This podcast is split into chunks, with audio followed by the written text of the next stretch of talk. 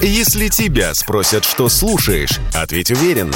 Радио «Комсомольская правда». Ведь Радио КП – это самая топовая информация о потребительском рынке, инвестициях и экономических трендах. Крупные банки начали проводить операции с цифровым рублем. Уточним, у нас есть два способа расчета в национальной валюте. Бумажными купюрами и безналично он привязан к вашему банковскому счету. И третий расчет. Вот его и тестирует Банк России. В этом году запланировано внедрение цифрового рубля. У него уникальный номер, как у банкноты, который позволит платить офлайн, без доступа к сети. А его цифровой статус, когда с доступом в интернет все в порядке, предполагает расчеты онлайн. В этой комбинации заложена суть цифрового рубля.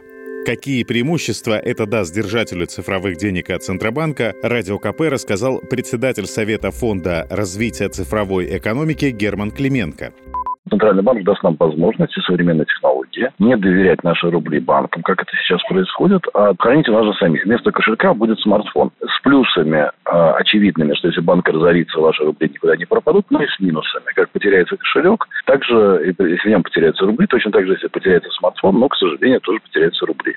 Кроме того, в теории расчеты в цифровом рубле можно будет проводить без услуг платежных систем Visa или MasterCard. Операции с цифровым рублем должны стать удобными и для государства, и для гражданина, особенно когда речь о социальных и других выплатах, и в обратном направлении, рассказал Радио КП директор некоммерческой организации «Цифровые платформы» Арсений Щельцин за счет цифрового свойства денег можно легче отслеживать применение этих денег, а, соответственно, легче выдавать их гражданам, не опасаясь, что эти деньги пойдут э, не по назначению. Для выдачи такой субсидии гражданин э, тратит э, определенное время на подготовку документов, чтобы воспользоваться этими деньгами. Но в случае с цифровыми деньгами это будет все гораздо быстрее, просто эти деньги можно будет а, потратить только на определенные траты. Я думаю, что скорость распространения и эффективность применения будет зависеть только от э, государственных структур, как быстро они будут внедрять.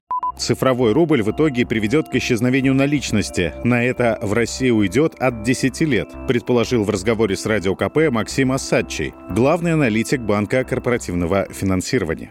Бумажных денег, наверное, достаточно скоро просто не будет. Они будут выведены, скорее всего, из обращения. Уже, судя по тенденциям, уже появляются государства, которые отказываются от наличных. Будет как бы вот царство безнала и цифровых денег. Это совершенно очевидно и не вызывает никакого сомнения. Когда у каждого уже есть смартфон, наличные деньги становятся, ну, архаика. Тем более, что они для государства государства, в общем-то, гораздо менее удобны, потому что ну, не поддаются учету, непонятно, кого они, собственно, находятся.